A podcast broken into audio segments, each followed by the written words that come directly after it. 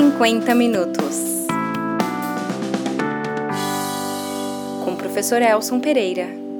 Olá, sou o professor Elson Pereira e esse é o 50 minutos, numa edição mais do que especial.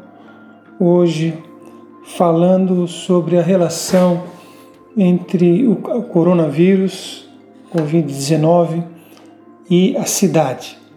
Quando estou gravando esse, esse áudio, é, domingo, é, dia 22, já tem mais de mil casos confirmados de coronavírus, já temos dezenas de mortos. A situação da cidade, historicamente, no mundo, ela mudou drasticamente com a Revolução Industrial, quando as metrópoles, hoje, hoje as metrópoles europeias, tinham 100, 200, 300 mil habitantes e passaram um dia para a noite a ter mais de 2 milhões, 3 milhões de habitantes. O caso, por exemplo, de Londres, que teve sua população multiplicada pela introdução da indústria, pela atração que a cidade passou a exercer dentro da população rural e fez com que milhões de pessoas fossem morar é, nos centros urbanos em função da possibilidade do trabalho na indústria em condições é, no início da industrialização muito precárias. E a população então se multiplicou por 5, 6, 10 e a velocidade da da infraestrutura não acompanhou esse aumento da população. O que aconteceu foi que as grandes cidades europeias passaram a ter problemas que antes nunca tinham sido enfrentados, como por exemplo da superpopulação, da aglomeração, do aumento de densidade de pessoas que moravam em lugares insalubres. E essa população passou a ser então alvo de é, doenças e de situações de difícil controle pela, pelo grande número, mas acima de tudo pela densidade e pela proximidade dessas pessoas. O que a Europa passou a fazer, principalmente a partir já do final do século XVIII, foi ter uma legislação urbana que controlasse de certa forma é, a ocupação das cidades, que controlasse a densidade das pessoas que moravam juntas, de controlar, de colocar na cidade infraestrutura, principalmente de saneamento, de água, que fez com que as condições das cidades europeias é, mudassem é, de maneira é, estrutural e fizesse com que a doença se propagasse de maneira muito mais difícil e as cidades, principalmente depois no pós-guerra, pós-segunda guerra, quando a Europa viveu os chamados é, 30 anos gloriosos, quando teve muitos recursos do Plano Marshall, as cidades europeias se tornaram cidades com alto nível de vida. Mas é, isso é, não aconteceu da noite para o dia e ela é, foi, existiu graças a um grande investimento público na melhoria das condições sanitárias estruturais da cidade. Então, é, a Europa, que viveu no pós-guerra o chamado estado de bem-estar social, chega nos anos 70 com um nível é, higiênico, sanitário muito bom. Brasil, no Brasil, é, que também faz parte desse processo de, de, crescimento da população, embora mais tardio, mas muito mais é, acentuado do que foi na Europa. O Brasil teve um aumento da população urbana mais tarde que as grandes cidades europeias, mas de uma forma muito mais acentuada. Tem uma ideia, a cidade de São Paulo, no final do, do século XVIII, uh, tinha 30 mil habitantes. Hoje, só o município de São Paulo alcança uh, a população de quase 12 milhões de habitantes se nós pegarmos a região metropolitana, isso chega a quase 20 milhões. Portanto, em 100 anos, São Paulo passa de 30 mil habitantes para 12 milhões de habitantes. Uh, muitos lugares da cidade, de São Paulo, do Rio, das grandes metrópoles, Florianópolis, sofreram eh, um processo de, de modernização da sua infraestrutura, do seu aspecto uh, sanitário, do seu aspecto uh, rodoviário, habitacional. Então, uma parte da cidade se modernizou. Mas, diferentemente da Europa, onde esse processo foi muito mais é, espalhado por todo o território urbano, a urbanização brasileira e a modernização das cidades acontece de forma incompleta. Isso é muito importante nesse momento que nós estamos vivendo agora do coronavírus. Porque a modernização incompleta no Brasil deixou uma grande parte do território fora do processo de construção de infraestrutura habitacional e de direito a, a serviços públicos. Isso chega em algumas cidades a um terço é, da população.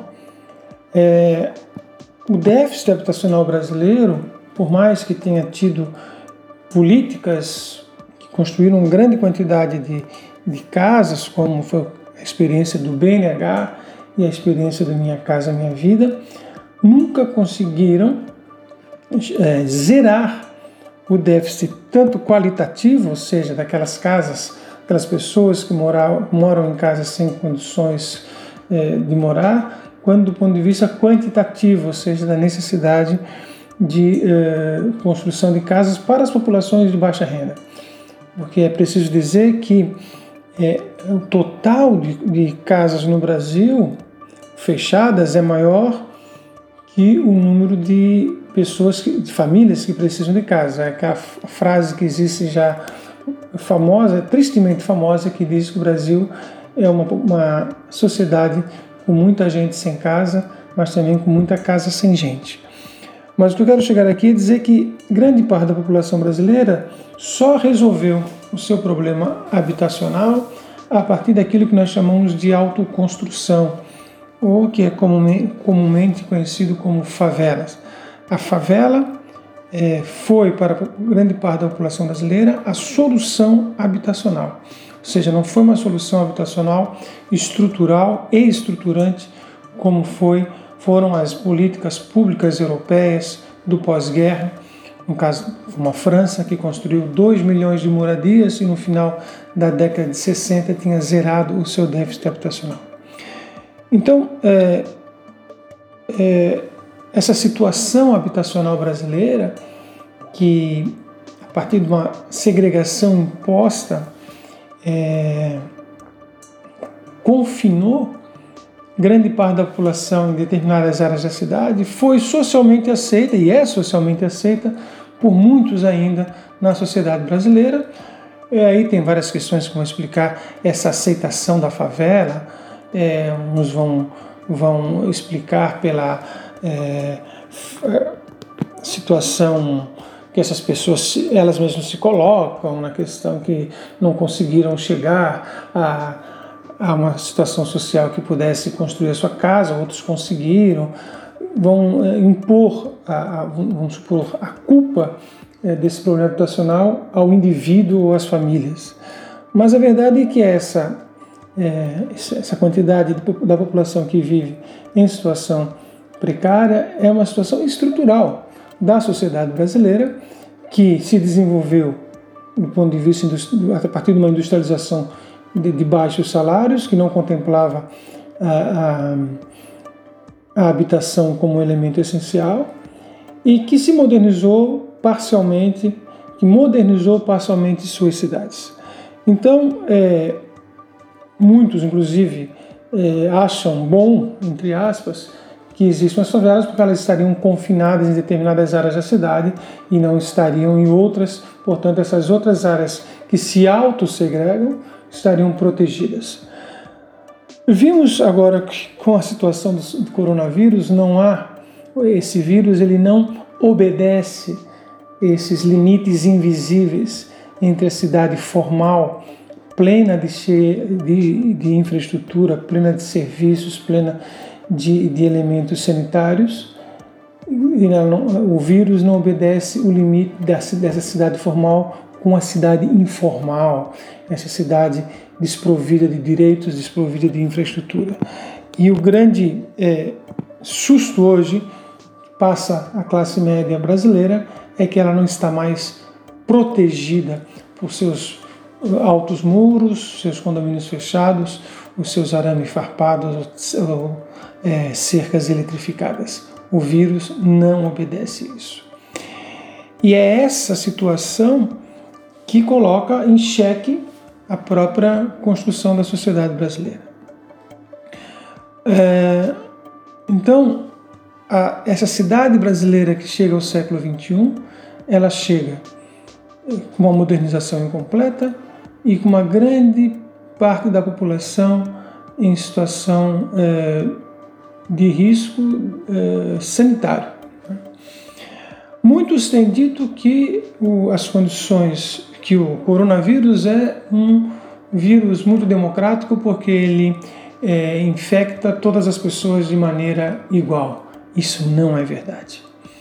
Se é verdade que ele chega em todas as pessoas, ele encontra condições diferenciadas nessas pessoas.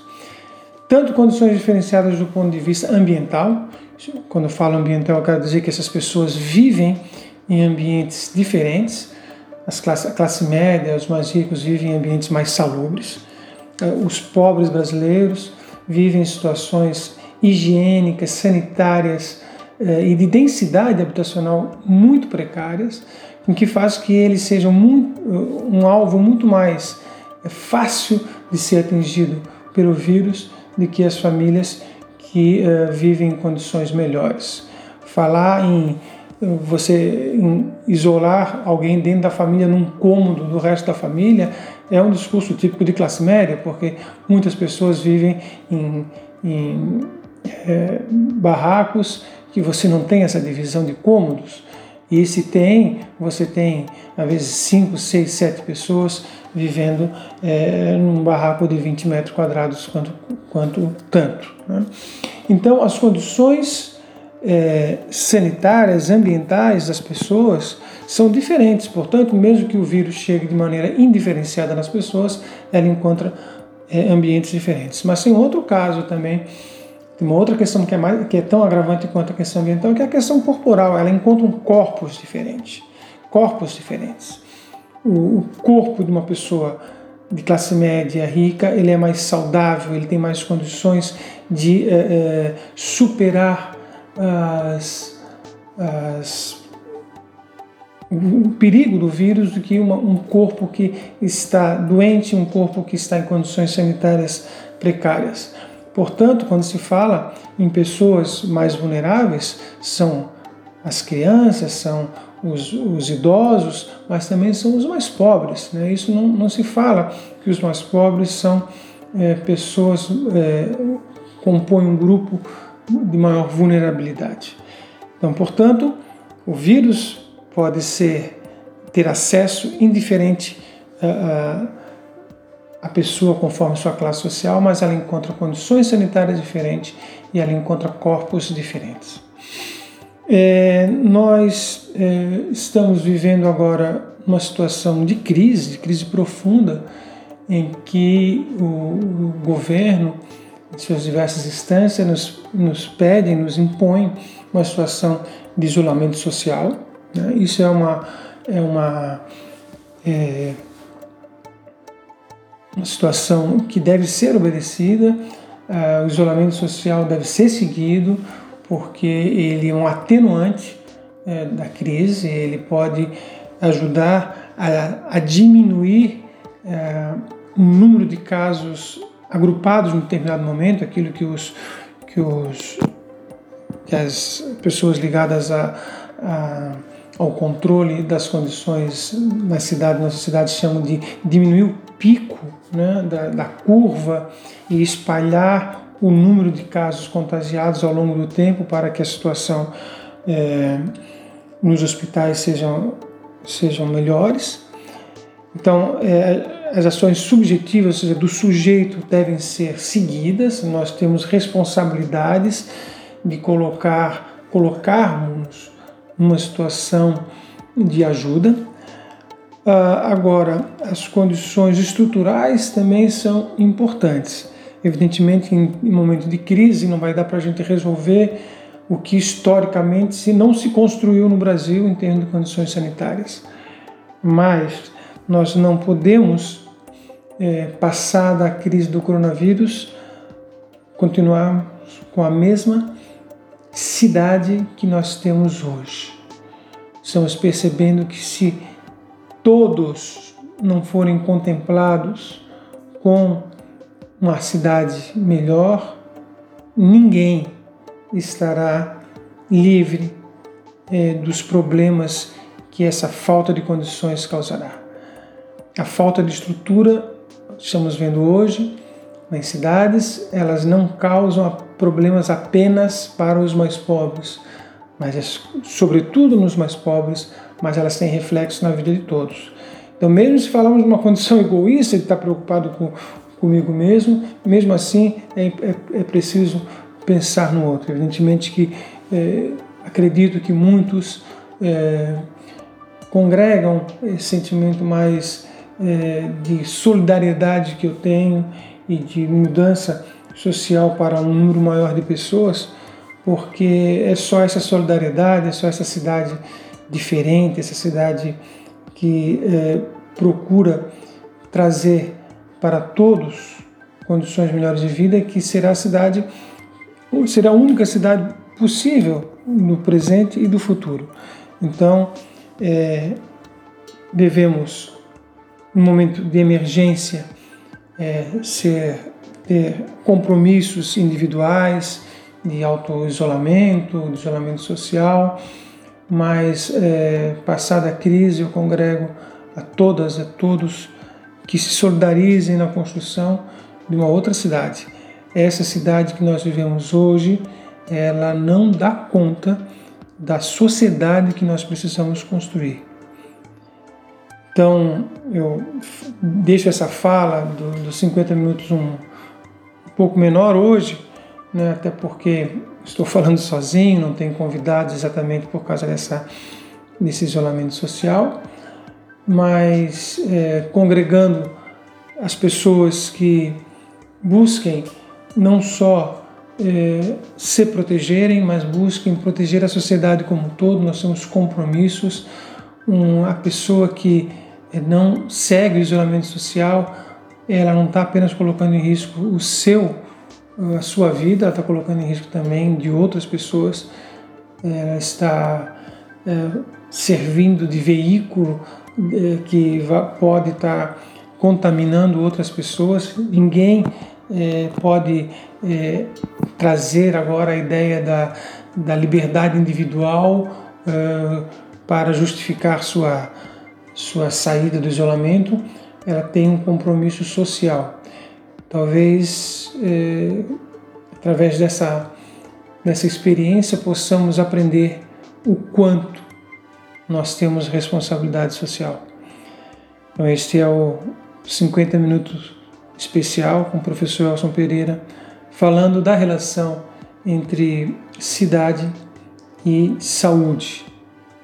É, uma boa continuação a todas as pessoas e estaremos atentos para nos pronunciarmos, se necessário, sobre eh, relações entre saúde e cidade. Um abraço a todos. 50 minutos. Com o professor Elson Pereira.